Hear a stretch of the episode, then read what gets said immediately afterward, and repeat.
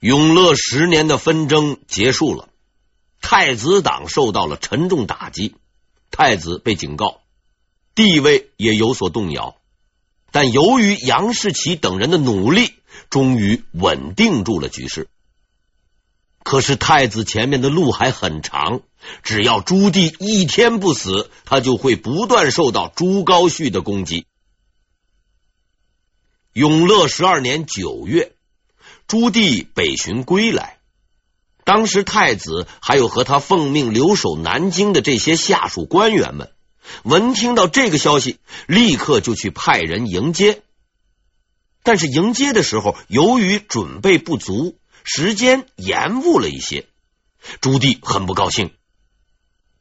其实说来，这也就是个芝麻绿豆点的小事。朱棣同志平日就不拘小节。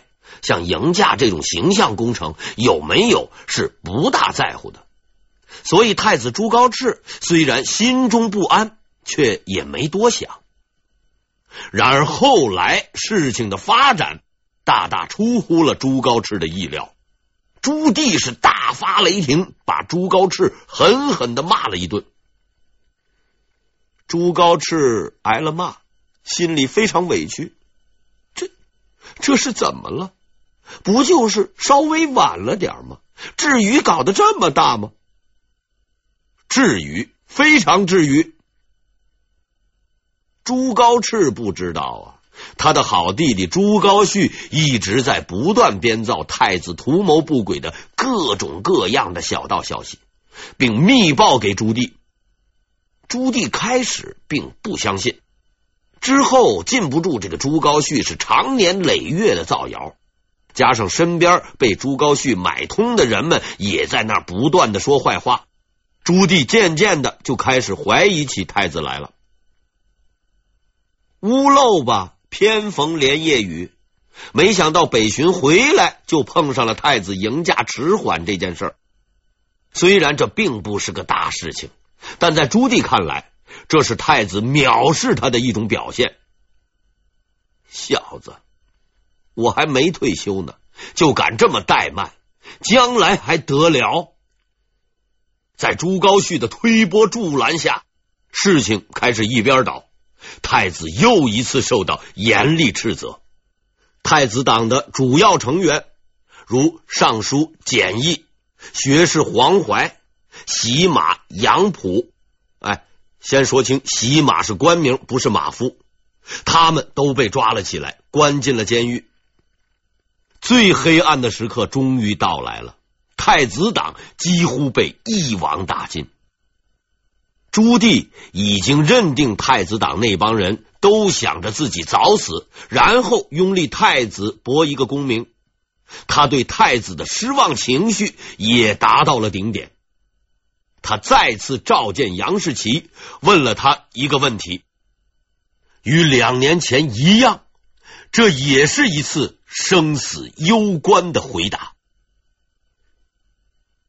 当时的政治局势极为复杂，由于朱棣公开斥责太子，把太子的很多亲信都关进了监狱，于是呢，很多大臣们都认为太子已经干不了多久了，倒戈的倒戈，退隐的退隐，太子朱高炽陷入了孤立之中。这次朱棣。没有遮遮掩掩，他直截了当的问杨士奇：“太子是不是有二心？不然为何违反礼仪，迟缓接驾？”杨士奇答道：“太子对您一直尊敬孝顺，这次的事情是我们臣下没有做好准备工作。”罪责在我们臣下，与太子无关。既然不是太子的本意，既然太子并不是有意怠慢，朱棣终于释然，也就放心了。就这样，悬崖边上的朱高炽又被杨士奇给拉了回来。杨士奇这样做，那是需要勇气的。在太子已经不得势的情况下，主动替太子承担责任，那是需要冒很大的风险的。要知道，朱棣不整太子，对他们的这些东宫官员们却不会手软。与他一同辅佐太子的人都已经进了监狱，只剩下了他暂时幸免。但他却主动将责任归于自己，宁愿去坐牢，也不愿意牵连太子。不过，杨士奇最终还是为他的行为付出了代价。朱高煦是恨他入骨，指示他买通的人攻击杨士奇。本来不打算处置他的朱棣，也禁不住身边有人的反复煽动，将杨士奇关入了监狱。朱高炽得知杨士奇也即将被关入监狱，十分焦急。但以他目前的处境，仅能自保，是绝对保不住杨士奇的。杨士奇却不以为意，在下狱前对太子说：“殿下宅心仁厚，将来必成一代英主，望殿下多多保重。无论以后遇到什么情况，都一定要。”坚持下去，绝不可轻言放弃呀！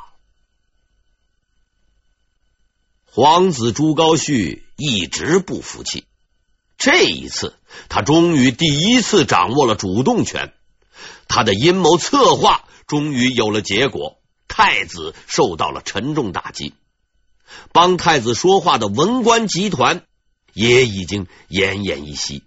形势是一片大好，前途十分光明。人呐，有一个很大的缺点，那就是一旦得意就容易忘形。朱高煦也不例外。眼见自己胜利在望，他呀有点找不着北了，经常见人就说：“我这么英明神武，不是很像李世民吗？”我英武岂不类秦王李世民乎？他这样说是有着深厚的政治寓意的，大家只要想一想就能明白他的隐含意思。李世民与朱高煦一样，都是次子；李建成对应朱高炽，都是太子，甚至连他们的弟弟也有着对应关系。李元吉对应朱高燧，都是第三子，这样就很清楚了。李世民杀掉了李建成，当上皇帝；朱高煦呢，杀掉朱高炽，登上皇位。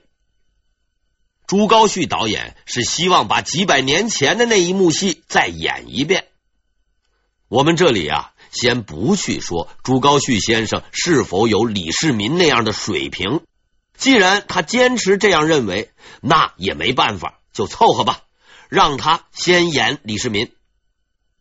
但朱高煦导演也出现了一个致命的失误，他忽略了这场戏中另一个大牌演员的感受，强行派给了他一个角色，这也导致了他最终的失败。他要分派的角色是这场戏的另一个主要人物。李世民的父亲李渊被挑中的演员正是他的父亲朱棣，这也是没办法的事。按这场戏中的剧情，朱棣同志也只能有这一个角色可以担任的了。朱高煦要把这场戏演好演完，搞一个突破重重险阻、战胜大坏蛋朱高炽、登基做皇帝的大团圆结局。就必须得到赞助厂商朱棣总经理的全力支持，但是朱棣那不是李渊，事实上，他跟李渊根本就没有任何共同点。朱棣当然很清楚，这一幕戏中，在李世民登基后，李渊的下场是被迫退位。如果朱高煦像当年的李世民那样，将来也来这么一下，他自己的结局是不会超出剧本之外的。朱棣虽然不是导演，却是戏霸。怎么着？让我演李渊？你小子还没睡醒吧？朱棣渐渐对日益嚣张的朱高煦感到厌恶时，恰好朱高煦又向朱棣要求增加自己的护卫，这引起了朱棣的警觉。永乐十三年五月，朱棣决定改封朱高煦去青州。按说青州并不是很差的地方，但是朱高煦为了夺权的需要，不肯离开京城，又开始耍赖。这次朱棣没有耐心陪朱高煦玩下去了，他直截了当的告诉朱高煦：“你既然已经被封，赶紧去上任，怎么能总是赖在京城不走呢？”朱棣先前。不断的打击太子，无非是想告诉太子，你不要急于夺权。但是这一行动却给了朱高煦错误的信号，他误以为皇位非自己莫属，最终触怒了朱棣。小子，我捧得起你，自然也踩得扁你。太子党的剩余精英们。抓住这个机会，乘机发出了致命的一击。完成这一任务的人物正是杨士奇。由于平日表现良好，而且呢，自我改造的态度积极，杨士奇和尚书简易在上一次危机中连监狱的门都没进，就被放了出来，再次被委以重任。但你千万不要由此推出朱棣以慈悲为怀的结论。要知道，他们的难兄难弟杨溥还在监狱里看书呢，而且一看就是十年。逃离牢狱之灾的杨士奇自然不会洗心革面与朱高煦和平相处。在经过对时局的细心观察和揣摩后，他敏锐的抓住机会，发动了反击。我说出来，你可能不相信。与前两次一样，他的这次反击也是通过问答对话的形式完成的。这次对话除了朱棣和杨士奇外，简易也在场。不过他的表现实在让人失望。朱棣发问：“我最近听到很多汉王。”就是朱高煦的封号。我最近听到很多汉王行为不法的传闻，你们知道这些事情吗？这话是对杨士奇和简易两个人问的，两个人的反应却大不相同。简易虽然忠于太子，却也被整怕了，他深恐这又是一个陷阱。要是实话实说，只怕又要遭殃，便推说自己不知道。朱棣失望的转向了另一个人杨士奇，他注视着杨士奇，等待着杨士奇的答复。杨士奇等待这一天已经很久了，经历了那么多的挫折。自己身边的同伴不是被杀掉，就是被朱高煦整垮。为了自己的信念，他忍耐了很久。他曾经有很多机会向朱棣揭发朱高煦的不轨行为，但作为一个政治老手，他十分清楚，权力斗争就如同剑客比武，一击必杀才是制胜的王道。因为一旦宝剑出鞘，就没有收回的余地。朱棣已经丧失了对朱高煦的信任，他已经渐渐看清自己这个儿子的真面目。这是最好的机会，机不可失，失不再来呀！拔剑出鞘，杨士奇从容的答道：“我和简易。”一直在东宫服侍太子，人家就把我们看成太子的人，瞧了吗？还装？难道你不是吗？杨士奇说：“我和简易一直在东宫服侍太子，人家就把我们看成太子的人，有什么话也不会跟我们讲，所以我们不知道。”哎，奇怪了，这句回答不是和简易一样吗？啥也没有说呀。大家知道，自古以来最狠的整人方法就是先夸你再骂你，曲折微妙之间极具杀伤力。杨士奇熟练的运用了这一技巧，所以别急，下面还有个但是呢。杨士奇接着说：“但是汉王两次被封，都不肯到地方就藩。现在陛下要迁都到北京了，在这个时候，他要求留在南京，希望陛下。”仔细考虑一下他的用意。细细品来，杨士奇此言实在是厉害呀！看似平淡无奇，却处处透着杀机，要把朱高煦往死里整。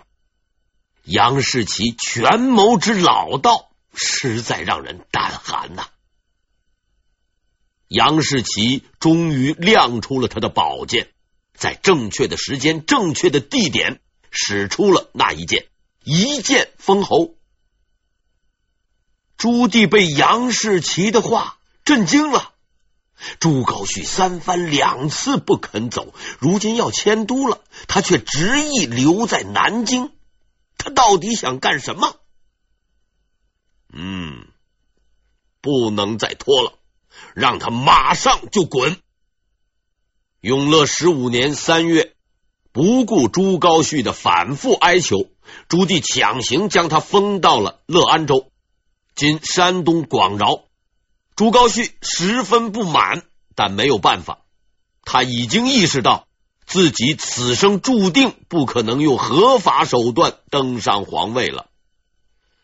至此，楚军之争暂时告一段落。太子党经过长期艰苦的斗争，稳住了太子的宝座，也为后来仁宣盛世的出现提供了必要条件。另一方面，朱高煦多年的图谋策划最终付之东流，至少朱棣绝对不会再考虑立他为太子了。但这位仁兄自然也是不会死心的。他把自己的阴谋活动完全转入地下，并勾结他的同党，准备东山再起。不过，他不打算继续搞和平演变了，因为在他面前只剩下了一条路：武装夺权。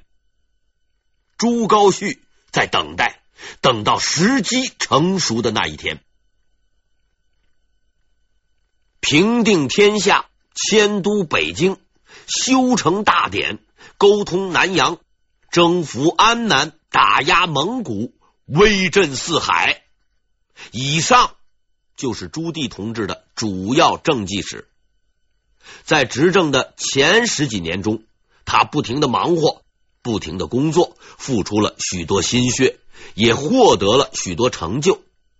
正是这些成就，为他赢得了。一代英主的名誉，他做了许许多多的工作，但他并未感到丝毫疲惫，因为在朱棣的心目中，权力就是他工作的动力。手握权力的他，就如同服用了兴奋剂一样，权力对他而言已经变成了一种毒品，一分一秒也离不开，任何人也无法夺走。像他这样的人，似乎是没有也不可能有朋友的。但是朱棣还是有朋友的，在我看来，至少有一个。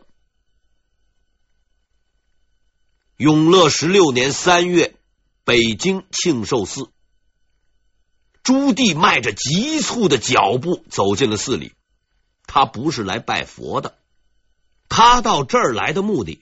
是要向一个人告别，向一个朋友告别。八十四岁的姚广孝已经无力起身迎接他的朋友。常年的军旅生涯和极其繁重的参谋工作，耗干了他的所有精力。当年那个年过花甲却仍满怀抱负的阴谋家不见了，取而代之的是一个躺在床上的无力老者。此时，姚广孝感慨良多。洪武十八年的那次相遇，不但改变了朱棣的一生，也改变了自己的命运。打那以后，他为这位野心家效力，奇迹百出，立下汗马功劳。同吃同住同劳动，造反应该也算是一种劳动，培养了他和朱棣深厚的感情。朱棣事实上已经成为了他的朋友。其实这并不奇怪，野心家的朋友一般都是阴谋家。朱棣取得皇位后，姚广孝也一下子从穷和尚变成了富方丈。他可以向朱棣要房子、车子、美女、金银财宝，可是他呢，什么也不要。金银赏赐退了回去，宫女退了回去。房屋宅地退了回去，他没有留头发，还是光着脑袋去上朝。回家后换上僧人服装，住在寺庙里，接着做他的和尚。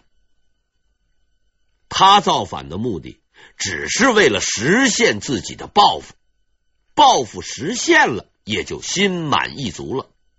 此外，他还十分清楚自己的那位朋友根本不是什么善类，他是绝对不会容忍一个知道他太多秘密、比他还聪明的人一直守在身边的。